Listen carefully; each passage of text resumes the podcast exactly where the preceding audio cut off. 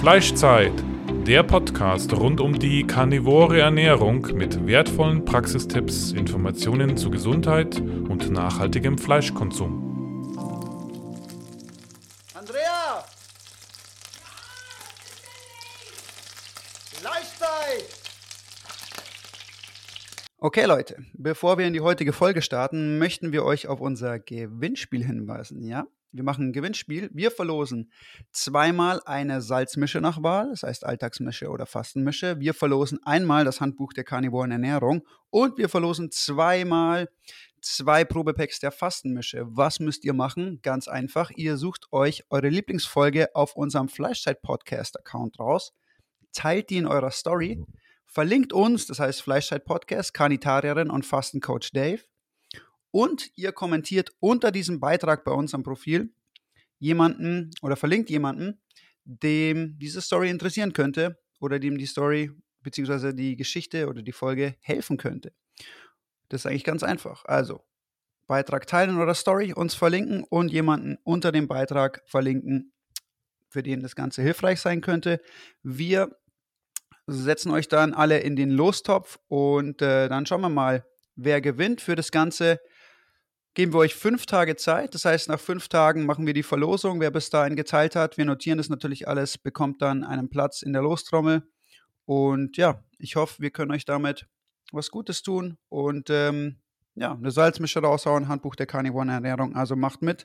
Es gibt auf jeden Fall für einige Leute was zu gewinnen. Und äh, damit jetzt viel Spaß in der heutigen Folge, mit der heutigen Folge. Wird sehr interessant. Bis gleich. Es ist wieder mal Fleischzeit und heute haben wir einen sehr interessanten Gast. Ich will schon fast sagen, einen sehr berühmten Gast. Ich weiß nicht, wie er das selber sieht. Ähm, bei uns im Podcast heute, ich freue mich sehr, dass er da ist. Fängt, äh, Vorname fängt äh, mit Daniel an und Nachname hört mit äh, Pugge auf. Wir haben Daniel Pugge im Podcast und einige von euch werden ihn vielleicht schon kennen. Macht sehr viel auf YouTube. Ähm, einige von euch vielleicht noch nicht und deswegen würde ich ihn jetzt einfach mal kurz selber vorstellen lassen, ähm, wer er ist, was er macht und dann werden wir einfach mal schauen, wo es uns heute hintreibt. Also, herzlich willkommen, Daniel, bei uns im Podcast. Ich freue mich sehr, dass du da bist, wirklich. Vielen Dank fürs Kommen. Ja, vielen Dank äh, für die Einladung. Bin natürlich auch gerne da. Ja, Daniel Pugge, mein Name. Ich mache ähm, sehr viel auf YouTube seit sechs, sieben Jahren mindestens und bin 37 Jahre alt mittlerweile und habe ja damals angefangen auf YouTube mit Laufvideos, mit Sport, weil ich Sport studiert habe in Köln an der Sporthochschule. Bin davor auch bei der Sportfördergruppe der Bundeswehr gewesen, militärischer Fünfkampf und äh, davor auch in der Jugendzeit etc. auch äh, sportmäßig, leichtathletikmäßig unterwegs gewesen. Also immer schon alles Mögliche mit Sport gemacht, deutsche Meisterschaften und so, auch internationale Wettkämpfe.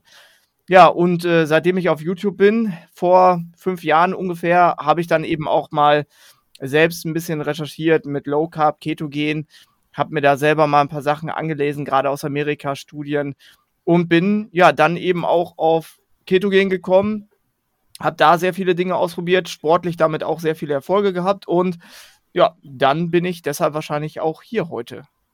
Unter anderem, ja. es hat äh, durchaus seine Gründe, ja.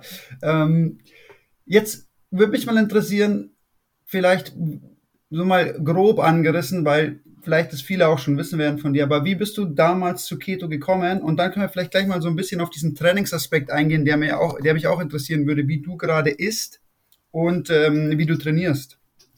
Ja, also angefangen hat das, ich glaube, das war 2014 müsste das sein da hatte ich dann einfach mal ausprobiert, ernährungsmäßig halt mich generell ein bisschen gesünder zu ernähren, Vollkorn und so weiter. Bin dann aber darauf gekommen, irgendwie mal Low Carb auszuprobieren im Monat. Hab das dann gemacht und habe dann in den ganzen Läufen, 5 Kilometer, 10 Kilometer, Halbmarathon und so, hatte ich überall auf einmal neue Bestzeiten, habe mich auch super gefühlt. Und äh, ja, dann habe ich eben, das war der Start, wo ich dann eben dachte, okay, so viele Kohlenhydrate brauchst du anscheinend doch nicht, wie immer propagiert wird. Habe dann das Ganze mal ein bisschen tiefergehend gemacht und bin auf die ketogene Ernährung auch gekommen.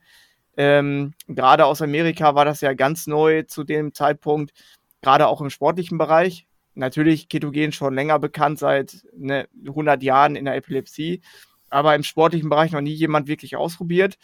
dann eine Spiroergometrie auch gemacht, also einen Test gemacht mit Laktatmessung und Leistung auf dem Laufband und einmal mit Kohlenhydrate, einmal ohne Kohlenhydrate. Ja, und dann habe ich eben auch wirklich die Zahlen gesehen, faktisch, dass ich ohne Kohlenhydrate auf einmal deutlich weniger Laktat habe, dass ich trotzdem die gleiche Leistung oder sogar noch schneller laufen konnte, dass trotzdem mein Training funktioniert hat. Also die Leistung war da, die Leistung war sogar besser. Und das hatte ich schwarz auf weiß. Das war nicht nur einfach so ein Gefühl, sondern es war eben da. Und da habe ich eben gedacht, okay, also diese Kohlenhydratladerei und so weiter, die man vorher mal hatte, das muss jetzt doch nicht unbedingt sein. Und bin mhm. dann eben so auf das Thema gekommen und da eingestiegen. Okay, wie, wie sieht denn deine derzeitige Ernährung aus? Kannst du mal da so ein bisschen Einblick geben? Wie isst du gerade? Wie strukturierst du es auch in Verbindung mit dem Essen und mit dem Training? Ähm, wie sieht es da bei dir jetzt mal aus zurzeit? Also aktuell ist ähm, jetzt wieder Ketogen voll angesagt. Die letzten zwei, drei Wochen war tatsächlich mal war bei mir auch so eine Phase, wo ein bisschen mehr Kohlenhydrate und ein bisschen durcheinander war, weil wir hatten ein Sportevent zu organisieren, hier Sparkassen Münsterland Giro. Und da war ich dann auch fast 24 Stunden am Tag da involviert und äh, hatte auch kein Training und so. Das heißt, da vergisst man auch sowas gerne mal und achtet jetzt nicht hundertprozentig drauf. Ähm, aber jetzt eben wieder voll Keto. Das bedeutet, morgens gibt's dann irgendwie ein Stück Käse oder so. Ich bin da relativ einfach. Ein paar Eier, Rührei mit Speck oder ähnliches. Oder griechischen Joghurt gab es heute Morgen auch. Solche Sachen. Und äh, ja, dann natürlich auch irgendwie Fleisch. Hack, Hackfleisch habe ich mir zum Beispiel geholt. Das werde ich mir nachher relativ einfach machen.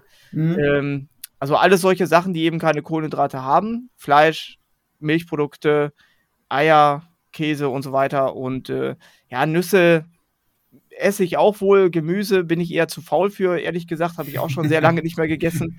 Also es ist alles nicht so schlimm, was die Kohlenhydrate jetzt betrifft. Mhm. Aber ich esse halt viele Sachen einfach aus Faulheit nicht. Und da ist es einfach ein Steak in die Pfanne zu hauen, anstatt da noch irgendwie noch Gemüse dabei zu machen oder so. Also bei mir ist das ziemlich basic-mäßig, die ganze Ernährung.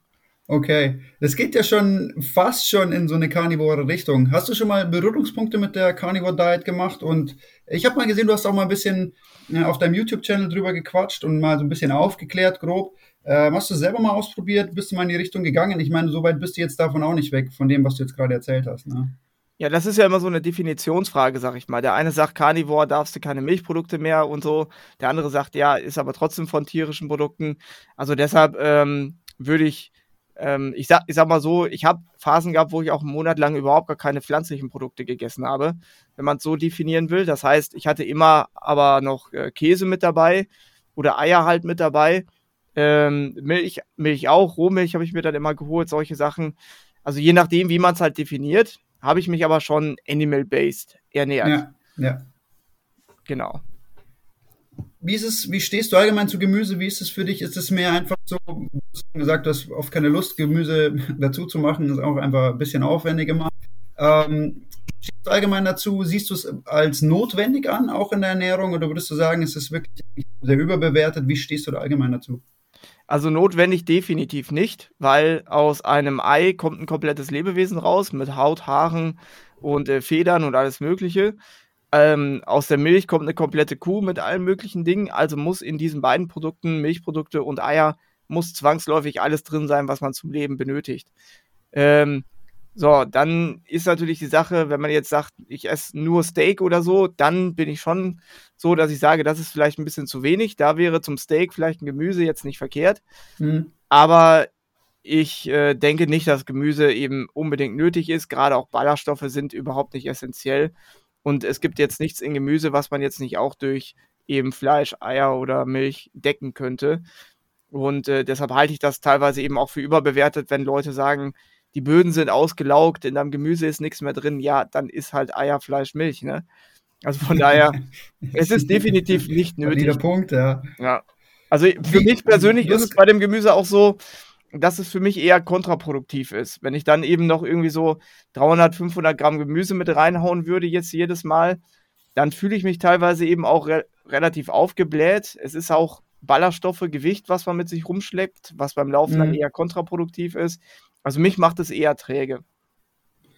Das ist ein interessanter Punkt. Also du merkst definitiv, ne, dass deine Leistungsfähigkeit dann nicht optimal ist, sagen wir es mal so, wenn du äh, viel an Ballaststoffen zum Beispiel ist. Das war jetzt gerade so ein Wort, das du gesagt hast und da würde ich gerne mal ein bisschen drauf eingehen.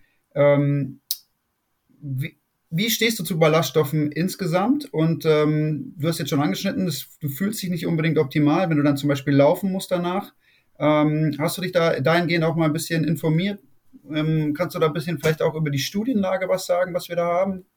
Also grundsätzlich kann man ja sagen, Ballaststoffe sind ja dafür da, dass sie im äh, Magen-Darm-Trakt halt Dinge binden. Dadurch, mhm. dass sie Wasser ziehen, äh, ziehen sie das Wasser an, ziehen sie die Nährstoffe an.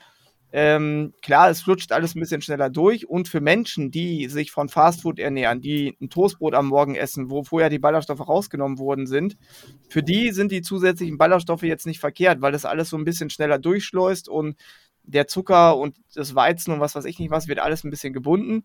Das heißt, für die Menschen sind Ballaststoffe tatsächlich auch eine sinnvolle Sache. Ne? Wobei ich mich natürlich frage, warum man dann überhaupt die ballaststofffreien äh, Sachen dann vorher kauft. Mhm. Aber wenn man sich jetzt eben Ketogen, Low Carb, Carnivore oder sowas ernährt, dann sind die eben nicht essentiell. Und es ist so, mit den Ballaststoffen, ja, erstmal muss man deutlich öfter aufs Klo grundsätzlich, weil, der, weil das eben Abfallstoffe sind, die der Körper nicht aufnimmt zum größten Teil und dann eben auch einfach durchgehen. Dann sind sie, dadurch, dass sie Wasser ziehen, sind sie halt relativ schwer. Wenn man dann eben mal ein halbes Kilo oder ein Kilo mehr wiegt, das macht sich schon bemerkbar, wenn man dann eben laufen geht.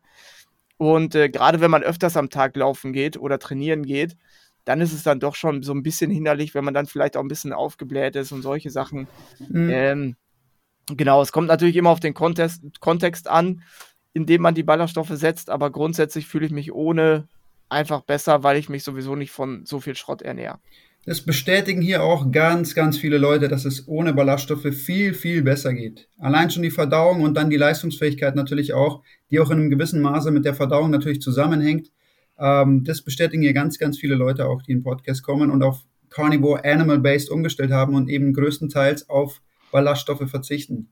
Ja, es um, ist ja ähm, am Ende, es ist am Ende so, dass äh, die Verdauungsarbeit, die dadurch eben auch gemacht wird durch die Ballaststoffe, dass das eben auch Energie kostet. Und dadurch ist man eben so ein bisschen träge. Wenn man dann nochmal 20% seiner Energie für die Verdauung draufsetzt, ähm, ja, dann hat man die im Sport halt nicht zur Verfügung oder sonst wie ja. über den Tag. Und äh, dementsprechend gibt es wahrscheinlich viele, die da ohne besser zurechtkommen. Ja. Ähm, was mich interessieren würde, bist du oder also versuchst du eigentlich dauerhaft in der Ketose zu sein? Du hast jetzt vorher schon angesprochen, du bist hin und wieder mal raus. Ähm, wie steuerst du das? Und ähm, vielleicht auch mal so, wie, wie sind deine Ketonwerte, wo bewegst du dich da und ähm, wie gehst du damit um? Also grundsätzlich muss man sagen, dass man jetzt, ja, wenn man nicht die ganze Zeit im Blut misst, dass man eigentlich auf die Ketonwerte grundsätzlich jetzt nicht unbedingt so viel Wert legen sollte. Also es geht nicht darum, möglichst tief in der Ketose zu sein, hohe Werte zu haben, weil du am Ende sowieso eher dann auf die Fettverbrennung umstellst und nicht die Ketonverbrennung. Das heißt, die Ketone sind ja in dem Prinzip dann übermäßig auch nur noch Abfallprodukt ähm, und werden nicht mehr wirklich genutzt. Das heißt, wenn du zu hohe Ketonwerte hast, geht es auch einfach nur raus.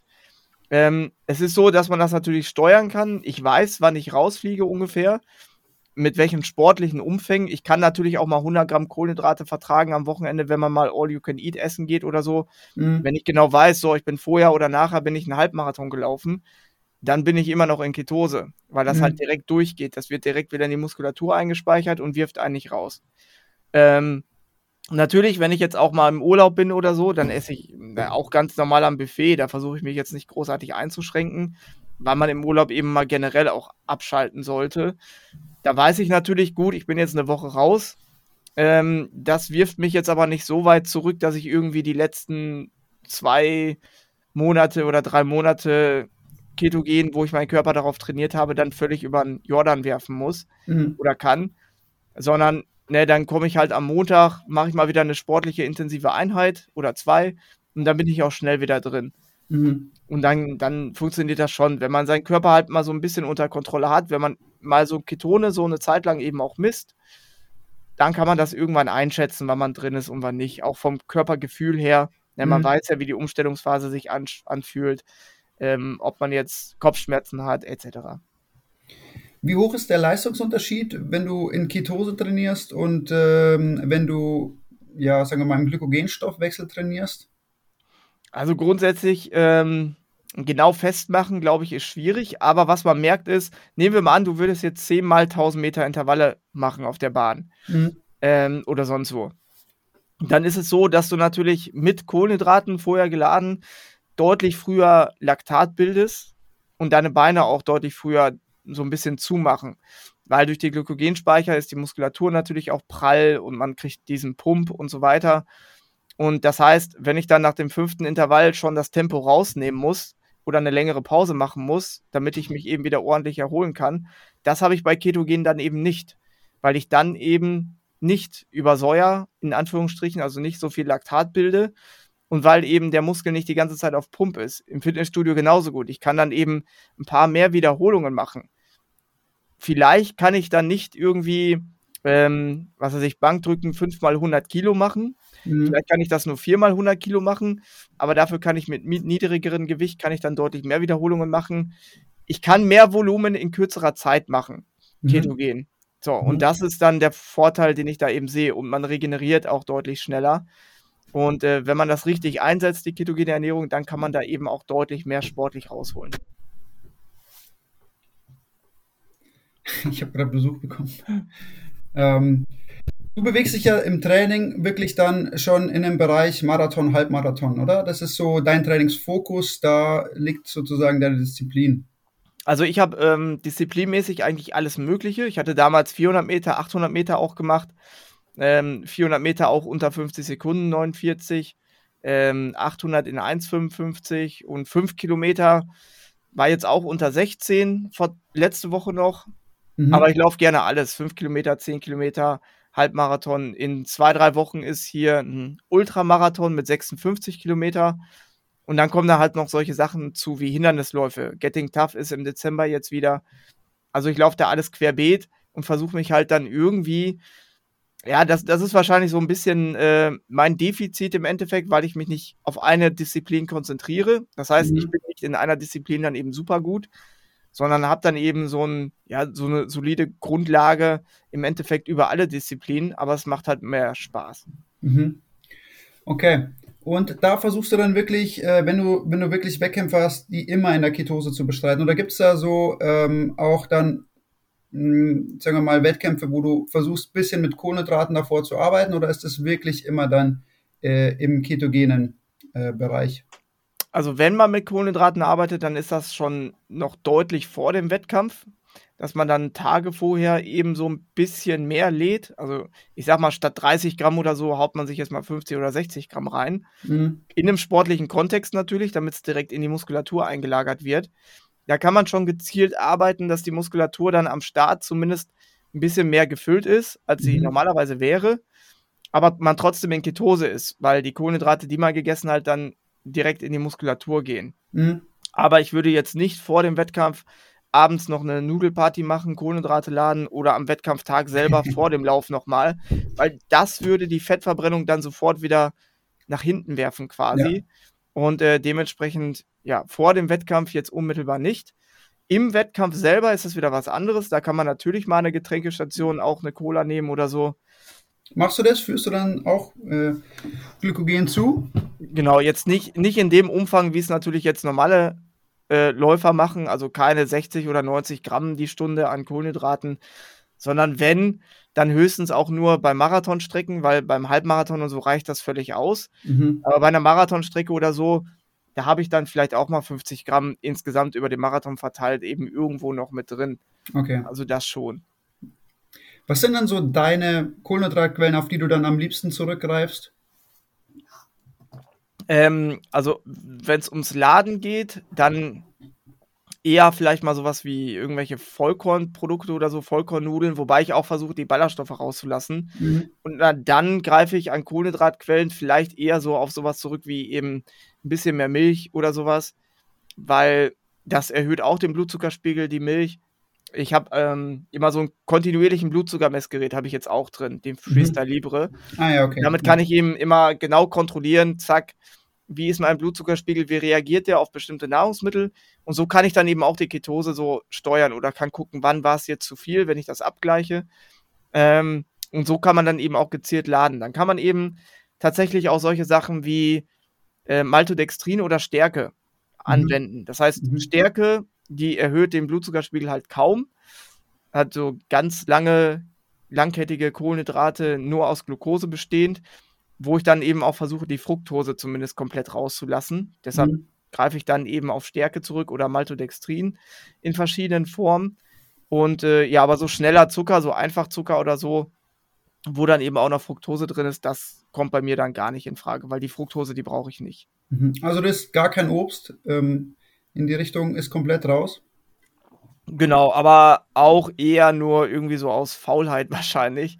ähm, ich weiß nicht, also wenn Obst, ja schon auch gerne mal irgendwie so gefrorene Beeren oder so mal ein paar Heidelbeeren oder so. Ja, Aber es ist mir ehrlich gesagt auch ein bisschen zu teuer für so ein Schälchen Heidelbeeren dann 2,50 Euro zu bezahlen. ja, Da bin ich dann eher äh, zu geizig. Dann hole ich mir lieber einen Zehnerpack äh, Bio-Eier. ja. Äh, das ist da, da das ist halt, das ist so dieses Preis-Leistungs-Verhältnis ist dann für mich dann auch nicht gegeben bei dem Obst und äh, Das ja. stimmt, ja. Da- Das ist echt ein Punkt, der beim Obst wirklich auch zu tragen kommt. Ne? Du bekommst halt wirklich eine Packung Eier äh, für den Preis, wo du normal eine Packung Heidelbeeren kaufen kannst. Ne? Ja, richtig. Und äh, wenn man das vom Nährstoffgehalt bzw. Proteingehalt, worauf es mir dann ankommt, eben noch schaut, ja, dann ist Obst halt ne, eigentlich ganz hinten. Da kann ich mir, statt Obst kann ich mir dann auch irgendwie mal einen Snickers kaufen zwischendurch. Also das mache ich dann eher, als mir dann Obst zu kaufen. Mhm. Also ich bin halt ein Fan von Obst. Ich esse im Sommer halt sehr gerne Obst. Ne? Ähm, vor allem dann regionale Sachen, das mag ich halt. Beeren äh, esse ich gerne. Und äh, ich finde im Sommer, ich habe da immer so ein, so ein leichtes, grundlegendes Verlangen nach Obst irgendwie im Sommer, habe ich bei mir festgestellt. Im Winter gar nicht. Im Winter ist es irgendwie nicht vorhanden, aber im Sommer habe ich irgendwie das Verlangen, Obst zu essen manchmal. Ich weiß auch nicht. Ja, aber klar, das ist ja, ne, dann, man hat im Sommer auch ein bisschen mehr Verlangen, mal ein Eis zu essen oder so. Und ich sag mal, wenn du halt am Tag trotzdem auf deine 50 Gramm Kohlenhydrate eben achtest, wirft dich das jetzt auch nicht aus der Ketose, wenn du da mal ein Eis isst oder so mit ein bisschen Obst oder sonstiges. Mhm. Also ich finde, da sollte, da muss man auch ehrlich gesagt nicht ganz so strikt sein, weil der Körper hat eben am Tag immer noch seinen Mindestbedarf von 50 Gramm Kohlenhydraten und äh, das bringt ihn dann auch nicht um, wenn man dann eben und dann ist die Quelle eigentlich egal, ob ich jetzt Obst esse oder dann doch eben ein bisschen Schokolade. ja, Ne, erstmal ist das für den Kopf eigentlich gar nicht verkehrt, wenn man dann eben doch mal ein bisschen mehr drin hat und äh, es stresst den Körper nicht zu sehr. Weil es ist tatsächlich, ähm, gerade wenn man eben auch Sport treibt, ist es für den Körper ein großer Stressfaktor. Adrenalin wird ausgeschüttet und alles Mögliche, wenn er eben die Kohlenhydrate dann selber noch wieder herstellen muss durch Gluconeogenese ja, wenn ich jetzt beim Sport Intervalle mache und alles komplett leer haue und der Körper wird gezwungen, jetzt die Gluconeogenese bis ans Maximum zu treiben, dann ist das halt wirklich sehr hoher Stress für den Körper, den man nicht unbedingt braucht. Dann kann man abends schlecht einschlafen, solche Dinge. das Das Cortisol ist steigt ja auch an durch die Gluconeogenese. Genau, richtig. Und ähm, gerade wenn man dann eben abends vielleicht doch nochmal 20 Gramm Kohlenhydrate isst, dann kann man auf einmal wieder gut schlafen. Und das Genau, sind das solche hat- Dinge. Das ist Ne? ein äh, interessanter Punkt. Äh, den hat die, die Kathi, die Kathi König ähm, Wenkow, die hattest du, glaube ich, auch schon im Interview. Habe ich Ja, zumindest genau. gesehen letztens. Genau, die hat das auch erzählt, dass sie mittlerweile so arbeitet, dass sie abends mal wirklich für einen besseren Schlaf noch ein bisschen Kohlenhydrate isst. Und äh, das deckt sich eben mit dem, was du jetzt auch gerade erzählt hast. Ja, und ich sag mal, wenn man, wenn man sich jetzt die Naturvölker rannehmen würde, gut, wir sind keine Naturvölker, man sollte sich auch nicht unbedingt immer damit vergleichen, Hm. aber selbst da haben die äh, Maasai oder Inuit oder was auch immer, die haben immer auch noch hier und da die Kohlenhydratquellen mit drin in kleinem Umfang. Hm. Aber es ist ja nicht so, dass es dann auf einmal 150, 200 Gramm sind, sondern eher 50 Gramm, vielleicht mal 100. Da muss man jetzt aber auch, wie gesagt, nicht so strikt sein. Ich habe sehr viele, weil ich ja auch Coachings mache, auch Klienten, die dann am Anfang kommen und eben auch wirklich bei 0 Gramm Kohlenhydrate oder maximal 10, 20 Gramm immer rumeiern und äh, sich dann eben wundern, warum sie nicht ordentlich pennen können und hier und da. Hm. Das ist dann meistens auch zu wenig, das muss man eben auch sagen. Ja. Ähm, wie sieht's bei dir aus? Konsumierst du Innereien? Isst du sowas wie Leber, Herz, Niere, solche Sachen? Also grundsätzlich, äh, Leber war immer so das, was ich gegessen habe. Herz, wenn, wenn es, äh, ja, gab es mal hier im Marktkauf zumindest ab und zu mal. Oder wenn ich halt wirklich auf den Hof einkaufen gehe, Hm. gibt es dann auch mal eine Knochenbrühe und solche Dinge. Aber äh, geschmacklich ist es jetzt ehrlich gesagt nicht so mein Ding, Leber zu essen. Herz ist in Ordnung, das finde ich eigentlich ganz gut, Hm. wenn es dann auch richtig zubereitet ist. aber ansonsten die ganzen Nährstoffe, die da jetzt drin sind, so B12 oder Vitamin A oder ähnliche Dinge, ähm, die gibt es im Ende, Endeffekt dann eben auch aus dem Ei. Mhm. Und äh, genau, ich kontrolliere ja mein Essen auch mit der Tabelle, die ich ja gemacht habe und auch verkaufe. Und äh, wenn ich da eben sehe, okay, ich bin jetzt überall bei 400 Prozent oder so der Tagesdosierung, dann mache ich mir auch überhaupt keine Sorgen, dass ich jetzt nochmal Innereien unbedingt benötige. Ähm, ja, aber sonst äh, eigentlich eine gute Sache, das ist richtig. Möchtest du mal ein bisschen was über die Tabelle erzählen? Was hast du da gemacht äh, und äh, wie sieht die aus? Ja, vor sechs Jahren hatte ich ja, bevor ich überhaupt umgestellt habe auf Low Carb, habe ich dann eben gesucht nach einem Ernährungsprogramm und ich bin überhaupt nicht fündig geworden, weil die alle halt sehr umständlich waren oder extrem viel gekostet haben. Und dann habe ich halt selber angefangen, meine Tabelle zu machen in Excel damals, auch zu programmieren im Hintergrund. Und ja, mittlerweile ist das Ding halt so stark angewachsen, dass man da wirklich komplette Lebensmitteldatenbanken drin hat und seinen Tag eben extrem einfach und schnell planen kann und direkt auf den Blick hat, hat man alle Nährstoffe gedeckt. Und äh, Genau, das geht auch mittlerweile in Google-Tabellen. Das heißt, man kann es sogar am Handy machen und so weiter. Also von daher ist auf jeden Fall eine Tabelle, die ich mittlerweile gemacht habe, die so umfangreich ist, ja, wie ich bis jetzt kein anderes Programm eben auch gesehen habe. Möchtest du mal erzählen, wo man die kaufen kann oder wo man die bekommt? Ja, wenn man einfach auf danielpoge.de geht, dann kann man da eben schauen. Da kriegt man die Tabelle auch zum Ausprobieren. Und äh, ansonsten findet man da ja auch alles andere Mögliche von mir. Äh, zum Coaching kann man jetzt neuerdings auch auf puge.coach gehen. Mhm. Ähm, da arbeite ich dann eben auch mit der Tabelle, wo dann Ernährungspläne erstellt werden und auch das ganze Tracking. Ich tracke auch sehr viel, was den Körper betrifft, also Körperfettmessung, äh, Umfänge. Wo stehst du gerade? Aktuell müsste ich so um die 10% stehen. Oh, okay, das ist schon. Ja, 10,5. Ist aber leider äh, es war bei 8% vor drei, vier Wochen noch, vor dem mhm. Radsport-Event. Mhm. Äh, da habe ich dann tatsächlich jetzt auch nochmal ein, zwei Kilo wieder zugenommen. Aber das muss leider, muss auch für, den, für die Wettkämpfe, für Marathon und so, muss das auch wieder runter. Aber das geht schnell. Okay, also du bewegst dich dann größtenteils auf so einem Körperfettanteil von so, keine Ahnung, 8 bis 11 Prozent? Genau, also meine Schwankungen jetzt im Körpergewicht betragen so maximal so drei Kilogramm oder so im Jahr. Ähm, da habe ich keine großen Schwankungen. Ich mache auch keine Massephasen oder sonstiges. Mhm. Ich habe meine persönliche Grenze, wo ich halt genau merke und weiß, so jetzt wird es im Sport ein bisschen schwierig, weil ein Kilogramm mehr, das sind einfach mal zwei, drei Minuten auf dem Marathon mhm. am Ende. Und dann kann man sich ausrechnen, wenn ich dann drei Kilo weniger wiege, wenn ich dann am Ende sechs, sieben Minuten schneller laufe, ist das schon ein ja. großer Unterschied. Ja. Und dementsprechend, äh, ja, außerdem fühlt man sich deutlich besser.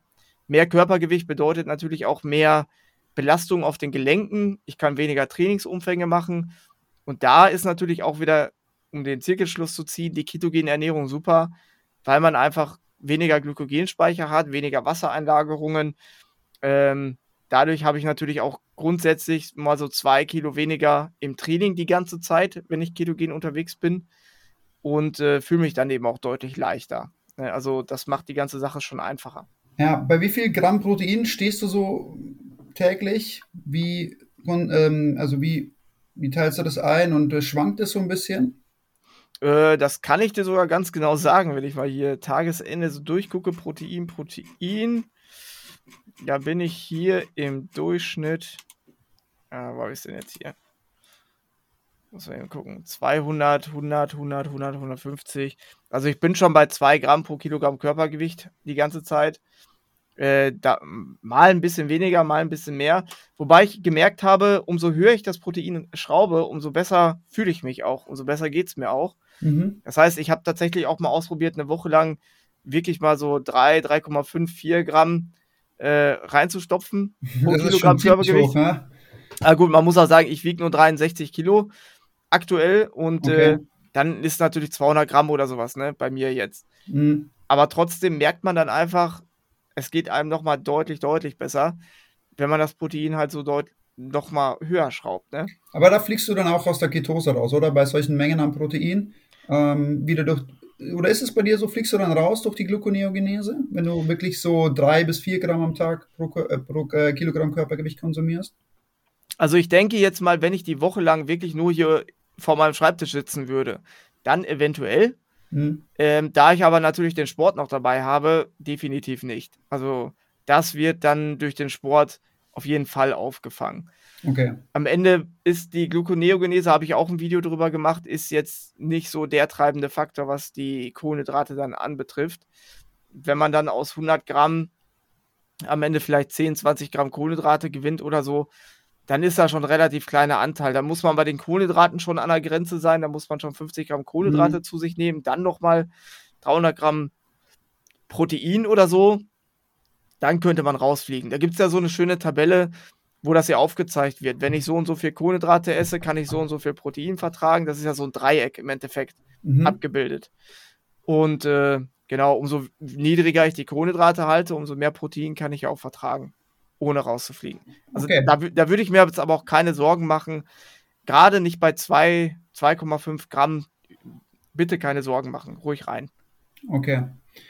Jetzt würde ich gerne noch ähm, so ein bisschen auf deine Arbeit auf YouTube eingehen vielleicht mal, wie bist du da damals dazu gekommen, dass du YouTube startest und wie hat sich das bei dir entwickelt? Also ich war ganz früher schon, boah, wie hieß das nochmal, Clipfish oder irgendwie sowas, irgendwie so eine andere Plattform noch. Da gab es dann so Spaßvideos, die wir mal hochgeladen haben. Aber auf YouTube war das erste Video tatsächlich ein Laufvideo. Ich laufe immer mit der Kamera auf dem Kopf, wenn ich irgendwelche Wettkämpfe mache. Äh, Let's Runs, da sind mittlerweile auch schon, ich glaube 161 oder so war die letzte. Irgendwie sowas. Ähm, ja, so mit den Laufvideos, dann habe ich Videos gemacht zu sportlichen Themen, zum Beispiel Regenerationsphasen und solche Sachen, also eher wissenschaftlich. Und die Videos gingen auch teilweise sehr lang, also teilweise eine Stunde lang so ein Video, so ein wissenschaftliches, mhm. ähm, wo man natürlich dann auch nicht so wirklich die Leute abholt. Ja, und irgendwann waren dann eben auch die Low Carb, Ketogen Videos mit dabei und da habe ich mich dann eben auch so ein bisschen spezialisiert. Ich möchte es aber vermeiden, deshalb heißt mein Kanal auch einfach nur Daniel Pugge und nicht irgendwie noch was dahinter, Ketogen oder so. Ich möchte es eigentlich mhm. vermeiden, da in eine bestimmte Ecke irgendwie gedrängt zu werden, weil ich äh, auch nicht unbedingt denke, dass jetzt mein Weg für jeden da draußen wirklich das Optimum ist. Ähm, und ich möchte halt trotzdem verschiedene Möglichkeiten bieten. Also wenn jetzt unbedingt jemand ankommt und sagt, er möchte einen vegetarischen Ernährungsplan von mir oder was auch immer, dann bekommt er das natürlich auch. Ne? Also ich versuche immer bei jedem individuell das Beste rauszuholen und das soll mein Kanal auch widerspiegeln. Da gibt es keine Dogmen oder so. Ähm, so sieht das aus, ja. Ja, das ist sehr schön, was ich bei dir auch immer wahrgenommen habe. Du arbeitest ja auch sehr evidenzbasiert. Ne? Also dir ist natürlich auch wichtig, da äh, wissenschaftliche oder wissenschaftlich belegte, belegte Dinge einfach mit vermitteln und ähm, dich nicht zu versteifen. Ne? Ja, es ist natürlich immer so eine Mischung. Gerade bei Ketogen muss man sagen, im sportlichen Kontext ähm, gibt es zwar einige Studien, die sagen alle, du verlierst mit Ketogen nicht Muskulatur, du gewinnst genauso Muskulatur wie mit Kohlenhydraten. Also es gibt, in vielen Studien gibt es keinen Unterschied zwischen einer normalen Ernährung und einer ketogenen Ernährung. Das heißt schon mal, Punkt 1, ketogene Ernährung hat keine negativen Effekte auf die Leistung. So, das können wir studienbasiert auf jeden Fall festhalten. Ein Problem bei den Studien ist immer, dass sie auch nicht zeigen, dass Ketogen jetzt äh, vorteilhaft ist. Das liegt aber teilweise daran, dass die Sportler einfach exakt das gleiche Training in beiden Gruppen gemacht haben. Und wie ich ja vorhin schon sagte, ist ja der Vorteil der ketogenen Ernährung, dass ich mehr Volumen machen kann, dass ich besser regenerieren kann. Ich kann intensiver trainieren. Aber wenn ich beide Gruppen halt gleich trainieren lasse und den Vorteil der Ketose jetzt nicht wirklich nutze, dann habe ich natürlich am Ende auch keinen Vorteil in den Studien. Und da kommt natürlich dann die persönliche Erfahrung dann ins Spiel, wo ich sage, ey, wenn man das so und so macht, dann kann ich mit der ketogenen Ernährung aber mehr Leistung rausholen. So, und dann sagen die Leute natürlich, ja, wo ist die Evidenz dafür? Gut, ja. habe ich gerade erklärt, warum es die nicht gibt. ja. Das, das ist dann immer so ein bisschen die Krux bei der Geschichte, wo natürlich dann Evidenz irgendwann aus, an die Grenzen kommt. Wie hat sich denn dein Kanal jetzt so über die Jahre entwickelt? Ich glaube, das letzte Mal, als ich geschaut habe, warst du so um die 21.000, 22.000 Follower rum. Ähm, der ist schon aber auch jetzt gewachsen in den letzten Jahren, ne? Ja, äh, langsam natürlich, ne, weil man schon irgendwie ja eher so eine Nische bedient, sag ich mal. Gerade auch mit dem, ja, mit dem Sport, mit dem Laufsport und so. Das ist jetzt auch nicht äh, Bodybuilding-Content und sonstige Dinge. Mhm. Ähm, aber ich versuche da schon aktuell auch ein bisschen so zu machen, dass man jeden abholt, dass es relativ einfach erklärt ist, dass ich da deutlich weniger auch irgendwelche Studien zeige oder so, und äh, ich glaube, damit holt man dann die Leute auch ein bisschen mehr ab. Ich hatte natürlich jetzt auch die letzten Monate und äh, seit einem Jahr auch ein bisschen äh, Videos zum aktuellen Thema. Ne? zu Corinna. Ja. Genau, und äh, auch da habe ich dann versucht, so ein bisschen die Mitte zu finden, halt nicht in irgendwelche Extreme abzudriften, mhm. egal in welche Richtung. Aber da man auf YouTube ist es halt äh, im Endeffekt die Scheiße, dass man in Extreme abdriften müsste, mhm. um halt wirklich äh, schnell zu wachsen. Ne? Weil mhm. worüber die Leute nicht reden, quasi, worüber die Leute sich nicht aufregen können, das guckt sich dann keiner an. Ja. Und das ist bei mir, versuche ich das so zu machen. Ich versuche immer die Mitte zu finden und äh, dadurch wächst man natürlich weniger, aber dafür ehrlich. So sage ich das zumindest. Das klingt doch schön. Wie ist es, ähm, kommen zu dir eher Leute oder deine Community eher, besteht die eher aus Leuten, die jetzt Richtung sich, sich Richtung der ketogenen Ernährung interessieren oder ist das eher dann Laufsport oder überschneidet sich das? Welche Leute sind so in deiner Community dann vorhanden? Also ich glaube, dass es schon eher Leute sind, die sich äh, Low Carb ketogen ernähren. Wobei bei mir durch die verschiedenen Videos quasi auch völlig gemischt ist. Also selbst Veganer oder so sind bei mir mit drauf, auch auf dem Discord-Kanal, den wir eben haben äh, sind auch Veganer, da sind Leute, die ernähren sich ganz normal. Ähm, sowohl Laufsport wie auch Fitness, Bodybuilding auch sehr viel. Ich habe auch sehr viele Videos halt im Fitnessbereich gemacht, wo ich dann halt über irgendwelche Scharlatane oder Supplementverkäufer aufgeklärt habe. Mhm. Das mache ich ja auch sehr viel, halt aufklären. Und äh, dementsprechend ist das eine ja, sehr gemischte Truppe, die aber schon eher Richtung Low Carb alle äh, eher tendieren, ja. Okay für dich, was sind denn so deine Ziele? Wo, wo, wo, wo soll es für dich hingehen? Was planst du weiter mit deinem YouTube-Kanal? Und ähm, ja, was soll da noch kommen? Also ich habe auf jeden Fall dadurch, dass ich jetzt eben mich ein bisschen mehr auf das Coaching auch konzentrieren will, will ich da mal ein bisschen gucken, was da vielleicht auch in Real Life möglich ist. Das bedeutet, irgendwelche Trainingslager vielleicht zu machen und äh, ja, auch auf dem YouTube-Kanal vielleicht ein bisschen mehr Richtung lockere Sachen zu gehen, also ein bisschen Spaß natürlich auch zu machen, aber trotzdem natürlich irgendwie noch Wissen zu vermitteln, aber nicht mehr so hochwissenschaftlich. Mhm. Das mache ich dann eher auf Patreon. Das heißt, äh, auf Patreon kann man mich eben auch unterstützen. Und da geht es dann wirklich nochmal ein bisschen tiefer in die Materie. Da äh, spreche ich auch Dinge an, wie zum Beispiel vorhin das Laden vor den Wettkämpfen mit den Kohlenhydraten, wie mhm. esse ich wann was und solche Dinge. Das sind Sachen, die kommen dann wirklich auch nicht auf YouTube, weil das sind alles so ich sag mal so Geheimnisse, die man halt rausgearbeitet hat über die Jahre.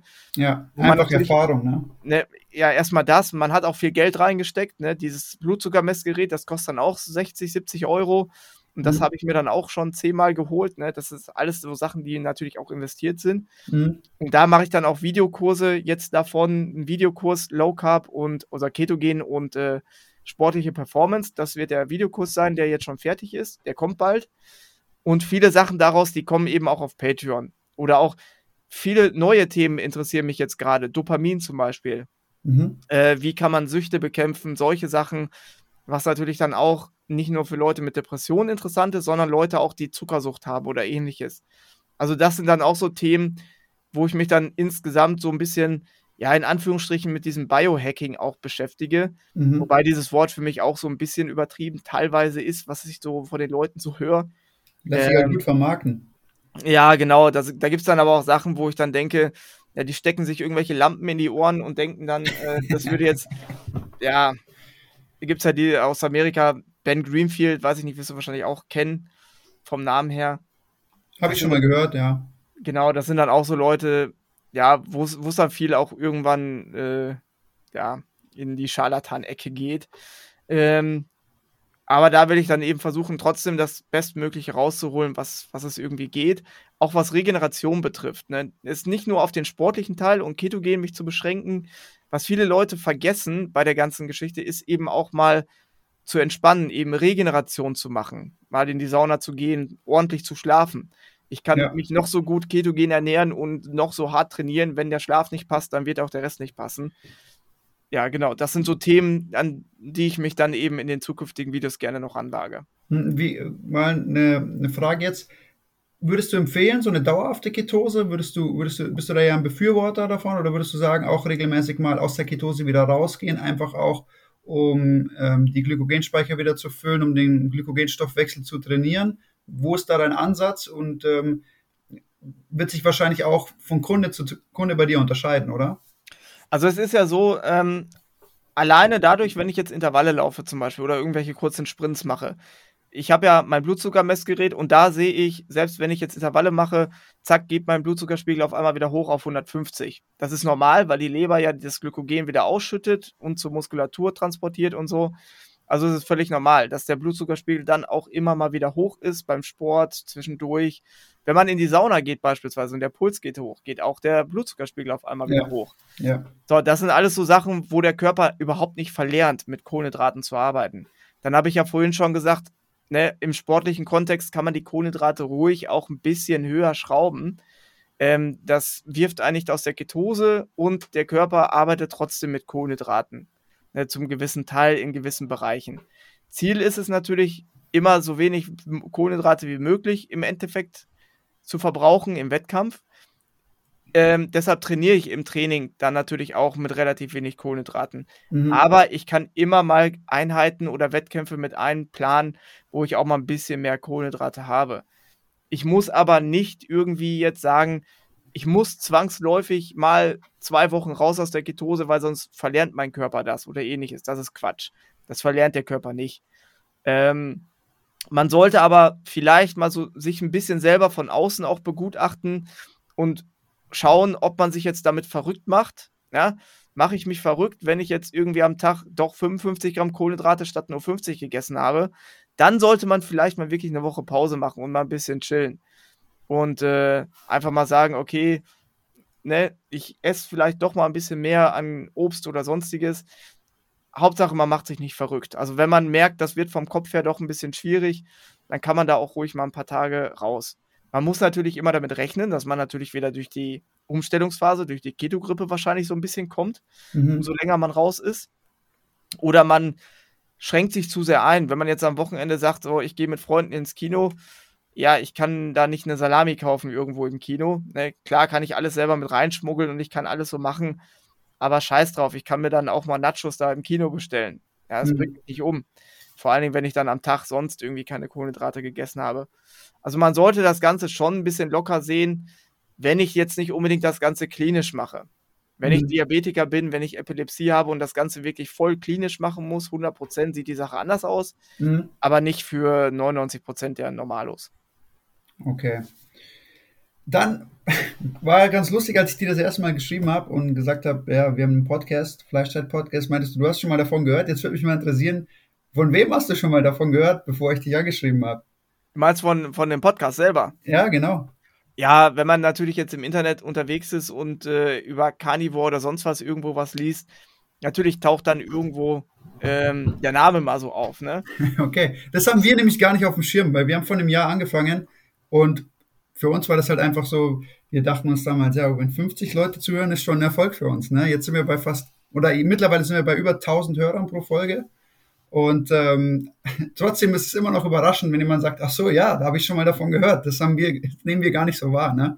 Wir ja. machen einfach nur unsere Podcasts, laden Leute ein, die, äh, die uns über ihre Volksgeschichten erzählen und äh, über Ernährung und äh, wir laden Ärzte ein, Wissenschaftler und das ist deswegen immer wieder trotzdem überraschend, äh, wenn jemand sagt, hey, habe ich schon mal was davon gehört?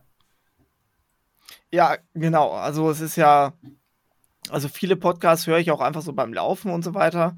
Und da guckt man natürlich auch mal auf Spotify oder so, ne, ob es da irgendwie was Neues, Vorgeschlagenes von Themenbereichen gibt und so weiter. Mhm. Ähm, ja, da bin ich dann auch immer dabei zu gucken. Im Moment ist es so, dass die Podcasts bei mir oder dass ich Podcasts Podcasts bei mir drin habe, die ja sehr lang gehen, teilweise drei Stunden oder so. Und was hörst du denn? Was hörst du denn am Podcast? Was hast du so in deiner, in deiner äh, Mediathek? Also im Moment ist das Liebste, was ich höre, hier den Huberman Podcast. Der ist äh, extrem geil. War der nicht auch mal bei Joe Rogan? Ich glaube schon. Ich glaube, ich habe das Interview bei Rogan mit ihm gehört. Das ist, glaube ich, so ein, ähm, so ein Neurochirurg oder nee, nicht Neurochirurg, aber der macht äh, Psychologie und Neurochirurgie irgendwie. Ja, genau. Auf jeden Fall in die Richtung was, ja. Also der macht, der macht richtig gute Podcasts. Und bei dem bin ich eben auch auf das Thema Dopamin und so weiter gekommen. Gut, dann hat man natürlich noch viele Sachen, so Triathlon und hier und da. Ähm, aber man muss ja auch sagen, für, für mich sind dann Podcasts eher interessant, die halt wirklich auch in die Tiefe gehen, die extrem wissenschaftlich dann sind, wie eben von Huberman. Ähm, ja. wo ich mir dann weniger irgendwelche witzigen Sachen oder so anhöre, teilweise, die es ja auch da gibt, sondern dann eben wirklich auch Wissen haben möchte. Mhm. Ähm, ja, die, sowas kann ich dann empfehlen. Was haben wir denn sonst noch? Ich kann ja mal gucken auf Spotify. Äh, da kann ich auch einfach auf meine Uhr gucken hier. Habe ich ja mal die ganzen Sachen dazu. Podcast hinzufügen. Da muss ich hier connecten. Ja, das ist ja auf Spotify immer mit diesen Podcasts, haben sie jetzt neu gemacht, ne? Gut, dann höre ich hier solche Sachen wie Alexikon, Most Hated Podcast, höre ich dann auch gut, äh, gerne. Mhm. Äh, Triathlon-Sachen. Ähm, genau, irgendwelche medizinischen Sachen. Joe Rogan habe ich auch mit dabei, genau, ja. Ja, bei uns muss man wirklich sagen, wir sind ja eher, wir gehen eher in die Richtung wirklich die Leute mal damit mit dem, mit dem Thema überhaupt äh, mal in Kontakt zu bringen. Ne? Wir sind jetzt, wir haben natür natürlich auch durchaus Folgen, die, die in die Tiefe gehen, aber im Grunde sind ja bei uns auch sehr viele Leute, die über ihre Erfolgsgeschichten erzählen und ähm, einfach über die Verbesserung durch die Carnivore Diet, durch Low Carb Diet, durch Keto Diet. Also wir sind jetzt auch nicht äh, nur voll mit Leuten, die Carnivore Diet ganz strikt machen. Wir haben schon viele verschiedene Leute da gehabt. Uns war es von Anfang an einfach nur wichtig, mal auch darüber aufzuklären, dass Fleisch nicht kein schlechtes Lebensmittel ist, ganz im Gegenteil. Ne? Das ist das beste genau. Lebensmittel der Welt eigentlich ist. Darum geht es uns eigentlich in erster Linie aufzuklären und äh, natürlich neben ähm, wissenschaftlicher Evidenz natürlich auch Worte zu, äh, Leute zu Wort kommen zu lassen, die da wirklich Erfolg gefeiert haben dadurch auch. Ja, ich sag, ich sag auch immer, das mit dem Fleisch, es gibt keine negativen Auswirkungen von Fleischkonsum. So, das kann man an bestimmten Dingen eben festmachen solange es sich eben nicht um Fastfood handelt, muss man dabei sagen. Das bedeutet, wenn man sich eben Maasai, Nenzen, Inuit oder sonstige anguckt, die einfach nur ein komplettes Rentier essen oder Ziegen oder sonstiges, die essen auch nur Fleisch und äh, von denen kippt auch keiner um oder hat Diabetes oder ähnliches. So, und dann. Ähm, ich habe jetzt, ich habe, genau, ich habe letztens äh, jetzt nach wieder mal, also jetzt bin ich ja schon das dritte Jahr äh, Carnivore slash Animal Based. Also es gibt Phasen. Ich habe halt sehr viel Probleme mit dem Darm ähm, und ähm, auch Probleme mit Autoimmunreaktionen. Deswegen bewege ich mich oft im Rahmen der Carnivore Diet, aber habe auch Phasen, wo es besser geht. Dann esse ich, äh, nehme ich auch natürlich pflanzliche Lebensmittel mit rein, äh, in moderaten Mengen zumindest. Und äh, ich habe meine Blutwerte jetzt mal wieder nehmen lassen. Und nach drei Jahren jeden Tag Fleisch ohne Ende, äh, die sind optimal. Ne? Es ist wirklich habe die Subgruppenanalyse von, von dem LDL machen lassen, auch alles optimal. Ähm, es, es gibt nichts, was irgendwie in irgendeiner Weise auf was Negatives hindeuten könnte. Ja, also es ist ja auch so, ähm, also ich empfehle auch Leuten, wenn die überhaupt nicht mehr weiter wissen, was weiß ich, mit Darmproblemen, die sagen, die haben schon alles ausprobiert, vegan und hier und da, dann, ähm, oder irgendwelche anderen Probleme, Diabetes oder sonstiges, dann sagt man einfach mal, ja, dann probier doch einfach mal aus, nur Eier oder Fleisch zu essen oder ähnliches und guck einfach mal nach einer Woche, wie es dir geht. So, falsch machen kannst du damit nichts Großartiges, wenn du natürlich auch ein bisschen deine Werte unter Kontrolle hast und jetzt nicht unbedingt, klar, es gibt auch 5% der Menschen, die irgendwie eine Fettresorptionsstörung äh, haben oder keine Gallenblase mehr, klar haben die dann auch mal Probleme damit. Aber im Großen und Ganzen kann man dann eben sagen, probier es einfach aus, guck, wie du dich fühlst. Und dann kannst du ja immer noch sagen, okay, aber das Vollstrikte, das ist mir ein bisschen zu hart. Ich will aber trotzdem ein bisschen hier und da. Das kannst du ja alles machen. Aber dass man zumindest mal eine Ausgangsbasis hat, guckt, geht es mir damit besser, dann führe ich die Nahrungsmittel wieder ein und gucke dann, ob irgendein Nahrungsmittel dann Probleme macht. Genau, die ganz klassische Elimination Diet auch. Und das sagen ja auch immer die Leute, wir, wir fragen die Leute immer am Ende, ja, was sollte denn äh, den Leuten da draußen mitgeben? Ähm, oder was sollten die, was sollten die hören? Und das ist immer das Gleiche. So Leute, probiert es einfach mal aus in den, also für vier Wochen oder zwei Wochen, ne? oder wie du sagst, auch mal nur eine Woche und du wirst wahrscheinlich schon Verbesserungen spüren, wenn du eben Probleme hast mit dem Darm, mit der Verdauung, mit Autoimmunreaktionen. Und ich glaube, ja, das ist einfach so, man soll es einfach mal machen, eine Elimination Diet machen und wie du schon gesagt hast, dann kann man anfangen, Lebensmittel wieder einzuführen. Gesondert natürlich, um zu schauen, ne, wie man darauf reagiert, aber das bietet natürlich die Grundlage dafür dann, ähm, diese Eliminationsdiät und dann schaut man einfach, was man wieder dazu nehmen kann. Ganz einfach. Ne? Man kann nichts dadurch kaputt machen. Also, ähm, wie gesagt, wie du schon gesagt hast, wir können auch kurz Pause machen, wenn du willst, gell? Ist kein Stress. Nee, alles gut, Mach, äh, erzähl ruhig weiter. nee, äh, wie du schon gesagt hast, also ähm, es spricht eigentlich nichts dafür, dass, äh, dass irgendwie dadurch äh, was negativ sich auswirken würde, wenn man, wenn man viel Fleisch isst. Und äh, ich, wie gesagt, mache es jetzt seit drei Jahren Und viele Leute, die bei uns im Podcast sind, machen das auch schon seit langer Zeit und ähm, es deutet nichts darauf hin, äh, dass es schädlich werde. Aber natürlich haben wir jetzt auch, äh, muss sagen, man hat halt keine Langzeitstudien dazu und man, man kann jetzt auch nicht sagen, ne, wie, wie ist das, wenn jemand zehn Jahre Carnivore Diet macht, aber alles spricht dafür, dass eigentlich nichts passiert. Genau, ähm, ja, wie gesagt, ähm, dadurch, dass es eben auch keine Langzeitstudien gibt, würde ich eben auch sagen, man sollte oder man kann, ähm, man muss nicht unbedingt das so hundertprozentig strikt machen. Ne? Wenn man dann eben auch mal ein bisschen hier und da was anderes drin hat, ist völlig in Ordnung. Ähm, es machen auch die meisten. Also es ist nicht so, dass die Leute, denen es dann besser geht, viele nehmen auch wieder was dazu. Es sind meistens so die Leute, die, die wirklich dann dabei bleiben, sind die Leute, die größtenteils dabei bleiben, dabei bleiben müssen, weil sie eben so Probleme haben körperlich. Ne? Also vor genau, allem dann mit Autoimmunreaktionen, ja. ähm, Autoimmunkrankheiten. Dann bleibt halt nicht so viel Spielraum, aber es gibt natürlich auch viele Leute, die dann einfach wieder anfangen, nachdem sie ihren Darm regeneriert haben, nachdem sie sich wieder aufgebaut haben, ähm, Lebensmittel dazuzunehmen, die gut verträglich sind. Ne? Und das habe ich auch gemacht. Genau, es soll einfach nur, am Ende muss man einfach nur sagen, ähm, man darf keine Angst entwickeln gegen andere Lebensmittel. Das ist so der Haupttenor bei der ganzen Geschichte. Wenn ich das mache, weil ich mich gut fühle, weil es mir Spaß macht oder sowas, völlig in Ordnung. Nur ich sollte keine Angst vor Kohlenhydraten oder sonst was am Ende haben. Ja, das sehe ich, das sehe ich genauso. Ähm, wenn wir nochmal das Thema Kohlenhydrate anschneiden, wie sieht es bei dir aus mit Honig? Was, was sagst du zu Honig? Ich habe relativ viel mit Honig experimentiert in den letzten Monaten, habe eigentlich sehr gute Erfahrungen gemacht. Ähm, isst du hin und wieder mal ein bisschen Honig oder ähm, hältst du dich da komplett fern?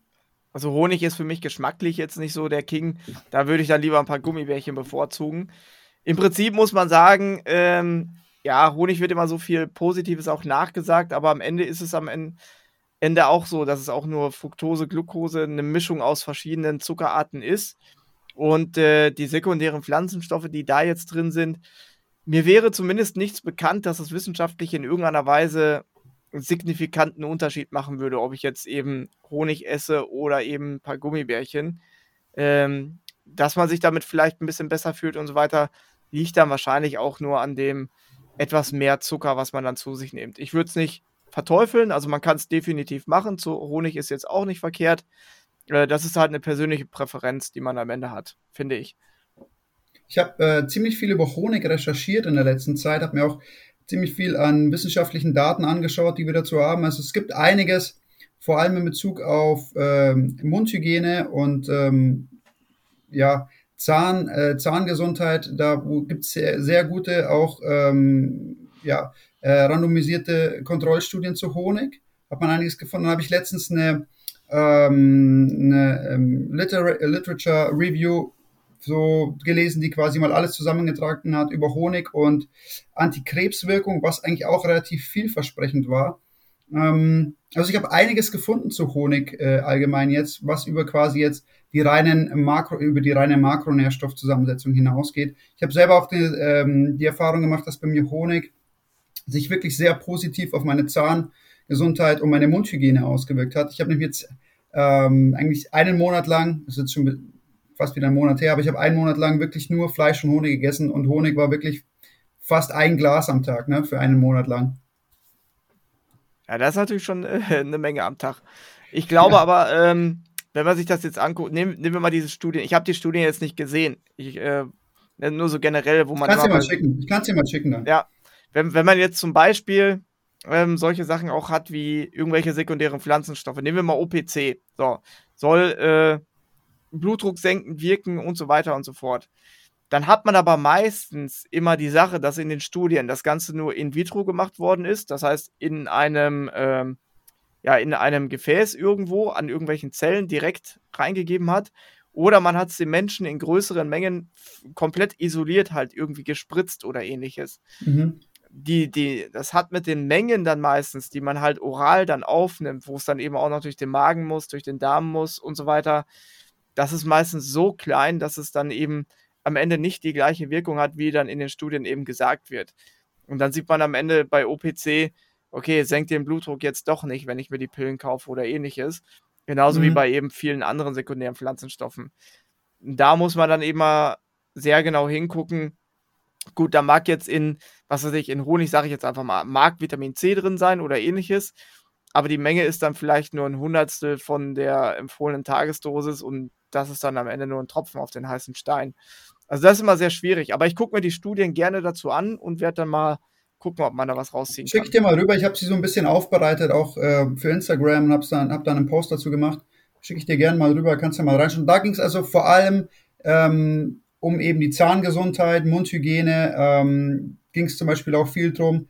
Ähm, für ähm, Patienten, die Chemo- oder ähm, Strahlentherapie bekommen haben, ähm, die quasi so zum Beispiel Mukositis entwickeln im Mund, hat der Honig halt äh, extrem geholfen, um das zu verbessern. Auch für Wundheilung teilweise ähm, gibt es ein paar schöne äh, Blätter dazu. Ähm, alles in allem, also persönlich äh, hat sich das eigentlich mit meinen Erfahrungen gedeckt. Also ich, ich, ich lege eigentlich gar nicht so viel Wert auf Studien, ehrlich gesagt, sondern ich, ich will in erster Linie, dass ich mich gut fühle und dass ich das dann vielleicht irgendwann mit äh, wissenschaftlichen Daten deckt, ist dann schön, ja. Das bestätigt das Ganze, aber ich höre immer erstmal auf meinen Körper. Also das ist immer das Erste, was ich mache. Ähm, einfach zu schauen, na, wie reagiert mein Körper überhaupt auf Lebensmittel? Wie fühle ich mich überhaupt? Ne? Das ist ja das beste Beispiel sind ja die Ballaststoffe. Ne? Wir werden ja von allen Seiten irgendwie zugeschissen mit äh, Ballaststoff ist das Beste, was du essen kannst. Ne? Jeder braucht Ballaststoffe in Unmengen. Und ich kenne so viele Leute, denen es schlecht geht mit Ballaststoffen einfach, die einfach Probleme haben, Verdauungsprobleme dann haben, Blähbauch, Bauchschmerzen und ähm, die das überhaupt nicht gut tut. Und ich bin irgendwann an dem Punkt angelangt, wo ich gesagt habe, ey, ich, mein Körper muss sich erstmal gut anfühlen, weil wenn du wieder so ein gewisses Gefühl für deinen Körper entwickelt hast, so eine Selbstreflexion und einfach so ein, so ein Körpergefühl, wo du merkst, jetzt ist ein Zustand, in dem ich gesund bin, in dem ich mich gut fühle, hm, dann haben Studien gar nicht mehr so viel Wert, weil du findest so viele Studien da draußen, ne? Da gebe ich dir recht. Du findest so viele Studien zu irgendwelchen Sachen, die im Endeffekt alles belegen, aber es kommt auf deinen eigenen Körper an. Und wie du schon gesagt hast, es geht da hier nicht um Dogmen und es geht auch nicht darum, irgendwie blind was umzusetzen, sondern meiner Meinung nach geht es immer darum, am Ende geht es dir gut, ne? Funktionierst du gut, geht es dir gut, bist du leistungsfähig und wie fühlst du dich? Ja, das, äh, das ist natürlich die Hauptsache, das ist richtig, ja. Genau, jetzt haben wir fast eine Stunde schon drauf. Ähm, Gibt es eigentlich noch irgendwelche Themen, die du ähm, in Bezug auf die Carnivore Diet irgendwie ansprechen willst? Ähm, oder wo du sagst, vielleicht bist du ja auch kritisch gegenüber manchen Sachen eingestellt. Ähm, da wäre ich natürlich auch offen, ähm, das jetzt mal anzusprechen. Ich weiß nicht, wie, wie ist denn dein Eindruck vielleicht so allgemein von der Carnivore Diet? Wie, wie nimmst du die wahr? Und ähm, ja, was ist so deine Meinung dazu? Ja, das, äh, den größten Kritikpunkt habe ich ja vorhin schon genannt quasi. Das heißt, wenn es, wenn es irgendwie ein Dogma wird und äh, man Angst bekommt vor Kohlenhydraten oder so. Ne? Wenn man im Restaurant oder was auch immer, wenn man dann zum Beispiel die Soße nicht mal zum Fleisch isst oder so, weil man denkt, da ist jetzt irgendwas Böses noch mit drin, ähm, dann ist vielleicht ein bisschen problematisch, weil ich denke nicht, dass da so ein bisschen Soße, die da drauf ist, oder wenn das Salz, was dabei ist, dann auf einmal kein Himalaya Meersalz oder sonstiges ist, dann äh, sollte man vielleicht überlegen, dass man da doch ein bisschen zu sehr übers Ziel hinausgeschossen ist. Mhm. Also man sollte trotzdem locker mit der Geschichte umgehen und einfach nur gucken, fühle ich mich wirklich damit besser oder bilde ich mir das nur ein? Kann ich vielleicht doch ein bisschen lockerer sein? Mhm. Da sehe ich dann halt immer das Problem. Ich meine, da gibt es ja auch solche Leute wie Sean Baker oder so, ja. die dann auch, ja, ich weiß jetzt nicht, ob er auch in der Reihen ist oder so, aber wenn man jetzt. Nee, Sean Baker ist keine. Aber der Paul Celadino, ich weiß nicht, ob du den kennst, der ist natürlich viel in der Reihe. Ja, ja, ja, gut, der ist ja noch. Ähm, da gibt es ja auch noch hier Primal Health und so weiter. Hm. Der lebt ja mit seiner Familie, ich glaube, irgendwo Ecuador oder ich weiß nicht wo. Äh, der hat das ja Primal auch. Health, ach du, ach, ähm, der, ja, ja, der, der, so, der hat ja auch eine Ranch, glaube ich, oder einen Bauernhof oder so. Ne? Ja, genau, irgendwie sowas. Ja, ich weiß, wie du meinst, ja. Und ähm, genau, das ist dann schon eher ein lockerer Umgang mit der Geschichte. Aber wie Sean Baker dann eben wirklich nur Steak zu essen, ja, dann hat er bei den sportlichen Sachen oder morgens mit hohem Cortisolspiegel, weil er dann doch so viel Gluconeogenese hat, wahrscheinlich doch die ganze Zeit eher einen höheren Blutzuckerspiegel. Mhm. Da muss man dann sagen, okay, das ist vielleicht dann doch ein bisschen äh, zu viel, vielleicht ein bisschen mehr Milch trinken oder so, das würde die Sache dann vielleicht mhm. ein bisschen abfangen. Ähm, ja, genau, also das sehe ich dann eher kritisch. Und wenn man sich halt zu einseitig dann ernährt, das kann natürlich dann auch kann natürlich dann irgendwann auch zu Nährstoffmangel führen, ganz klar, weil in einem Steak, gerade wenn es auch mager ist oder so, ist jetzt auch nicht unbedingt alles drin, was man eben benötigt. Dann sollte man schon eben noch zumindest Organe damit reinnehmen. Mhm. Ja. Ja, das äh, sprechen wir auch oft an das Thema Innereien noch und ausgeglichen. Ähm, vor allem ähm, dann zum Beispiel auch ne, die äh, Aminosäure Glycin, die da relativ wichtig ist, auch um den Ausgleich zu schaffen. Ähm, das sind natürlich auch so Dinge, auf die sollte man achten, natürlich. Was du jetzt gerade noch gesagt hast, wo ich dann vielleicht jetzt auch nochmal drauf eingehen würde, als du das Salz angesprochen hast, wie gehst du denn eigentlich bei dir mit deinem äh, Elektrolythaushalt um und ähm, vor allem, wenn du so lange läufst, ne, wie, wie machst du das? Wie steuerst du das? Hast du Supplemente, die, mit denen du quasi deinen Elektrolythaushalt da noch regulierst oder wie machst du das? Also Salz ist extrem wichtig. Das hatte ich jetzt schon beim Marathon wieder Probleme damit, weil ich ich habe zwar deutlich mehr getrunken, was am Endeffekt gut war. Ich hatte aber nur irgendwie insgesamt für den ganzen Marathon äh, umgerechnet so ein Gramm Salz mit. Ich hatte drei so kleine Elektrolyte-Tabletten. Das war deutlich zu wenig, weil ich eben auch sehr viel getrunken habe. Das hat sehr viel Salz rausgespült, dann geschwitzt und so weiter. Das heißt, äh, für so einen Marathon braucht man wahrscheinlich schon wirklich so vier, fünf Gramm Salz insgesamt. Aber da reicht ganz normales äh, ja, Salz, was man so irgendwo kriegt. Also ich kaufe auch Salz was dann eher Meersalz ist, ohne irgendwelche zusätzlichen Zusätze. Ja. Äh, das ist mir so, so generell einfach so ein bisschen lieber. Ich mag es auch, wenn es so ein bisschen gröber ist. Aber ich glaube jetzt auch nicht, dass fluoriertes Salz oder sonstiges, dass das jetzt schädlich ist. Äh, das, das wird einen jetzt auch nicht das Bein brechen. Und äh, dementsprechend, ja, im Prinzip für Elektrolyte reicht ganz normales Tafelsalz aus. Im Endeffekt, wenn man damit eben auch Probleme hat, wenn man merkt, man kriegt Krämpfe beispielsweise beim Sport, dann ist es in der Regel Salz und Wasser, was dann irgendwie fehlt. Ja. Magnesium ist eher so ein Ding, wenn man halt äh, in Ruhe nachts oder so, wenn man jetzt schläft oder liegt oder wenn man dann Krämpfe bekommt, dann ist es meistens eher so Magnesium. Genau, ja. Aber sonst ist es eher im sportlichen Kontext dann meistens doch eher Salz. Ja, also meistens, ne, wenn du so viel läufst, dann verlierst du halt unglaublich viel an, von dem Natrium um die Zelle drumherum und dann kann irgendwann das Kalium halt aus der Zelle auch raus und dann gehen halt auch die Probleme muskulär los, ne? Ja, richtig. Das merkt man dann.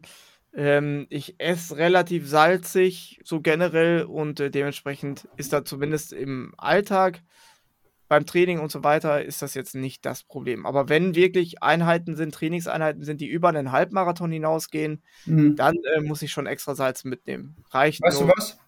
Wir haben ja, ich habe ja eine ähm, Elektrolytmischung entwickelt, ähm, zu 100% ohne Zusatzstoffe. Ich schicke dir mal eine Salzmische zu. Ja, mach mal. deine Adresse dann noch.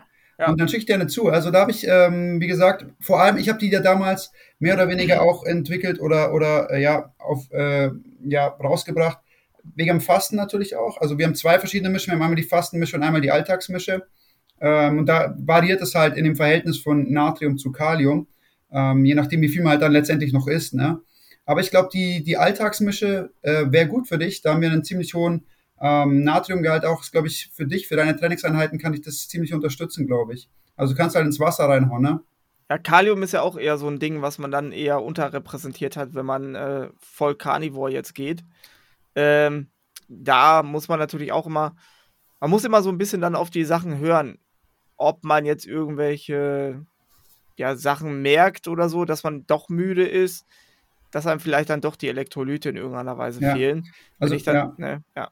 Genau, also wie gesagt, haben jetzt mir auch viele Leute schon geschrieben und gesagt, seitdem sie eben die Salzmische jetzt auch noch trinken, geht's ihnen, sind sie einfach, geht's ihnen besser. Ne? Es sind energetischer und das hat eben viel mit dem Elektrolythaushalt zu tun, einfach, der ins Ungleichgewicht geraten kann, ne? wenn du zum Beispiel da nicht genügend Salz oder wie gesagt Salz zuführst in irgendeiner Weise. Ähm, und dann kannst du Problemen führen auf jeden Fall, ja. Ja, am Ende kann ich ja mein Steak einfach auch mit dem, äh, mit der Mischung dann salzen oder sonstiges. Das ist ja auch dann. Habe ich ehrlich gesagt selber noch nie probiert. Also ich tue es immer ins Wasser. Du kannst es gerne mal testen. Also das, ähm, da ist Natrium, Kalium und Magnesium drin. Also wir haben Natriumchlorid, Kaliumchlorid und Magnesiummalat haben wir drin. Aber und, dürfte ja auch eigentlich nur salzig schmecken und dann äh, passt das auch zum Steak. Ja, äh, ganz, ich, ich weiß nicht genau, weil das Magnesiummalat hat so einen, so fast sogar so einen leicht fruchtigen Stich. Und ich weiß nicht, ob sich das so gut verträgt mit dem Steak, aber du kannst es gerne mal ausprobieren und dann gibst du mir mal dein, dein Feedback dazu, ob man die Salzmische auch gut beim Steak äh, konsumieren kann. Ja, ich mache es aber auch relativ einfach. Ich mache mir immer kleine Salzhäufchen eben auf, der, auf die Hand, eben rein mhm. in den Mund, Wasser nachkippen, fertig. Also ich ja. mische das gar nicht erst ins Wasser rein, sondern direkt auf die Hand rein. Ja, genau. Also Natrium kannst du ja sozusagen trocken laden, mehr oder weniger. Ne? Also haust halt rein, trinkst runter, das geht. Beim Kalium kannst du es nicht machen. Ja, das könnte ein bisschen scharf werden, das stimmt. Ja, das kann zu Problem führen. Das, das spreche ich aus eigener Erfahrung. Ja, bei, bei Kalium hat man das Ding, wenn man da jetzt wirklich mal 4, 5 Gramm auf einmal reinzieht, dann äh, kriegt man auf einmal diesen Flash. so ein, ja. so ein Flash, der da ins Gehirn geht. Irgendwie fühlt sich das frisch an, aber kann auch mal auf den Magen gehen dann. Ja, Magen Dass man da mal irgendwie so kurz ja. schlecht wird. Da muss man dann schon ein bisschen aufpassen. Also, wie gesagt, Kalium ist überhaupt kein Problem. Wenn du es mit Wasser zuführst, ist überhaupt kein Problem. Das ist äh, gar kein Act. Aber sobald zu wenig Wasser oder ja, nicht gut verdünnt ist, dann kann Kalium äh, durchaus zu Problemen führen. Also ich würde es keinem empfehlen, trocken zu nehmen. Ne? Ja, ist, ist immer ein äh, guter Tipp auch für alle da draußen, wenn ihr irgendwelche Dinge ausprobiert, sei es Zink oder Eisen oder so, äh, haut euch erstmal eine kleine Portion von irgendwas rein und guckt mal, wie euer Magen darauf reagiert. Bevor ihr da irgendwie 50 Gramm Zink auf einmal nüchtern morgens oder Milligramm Zink und dann habt ihr auf einmal irgendwie eine halbe Stunde Magenprobleme.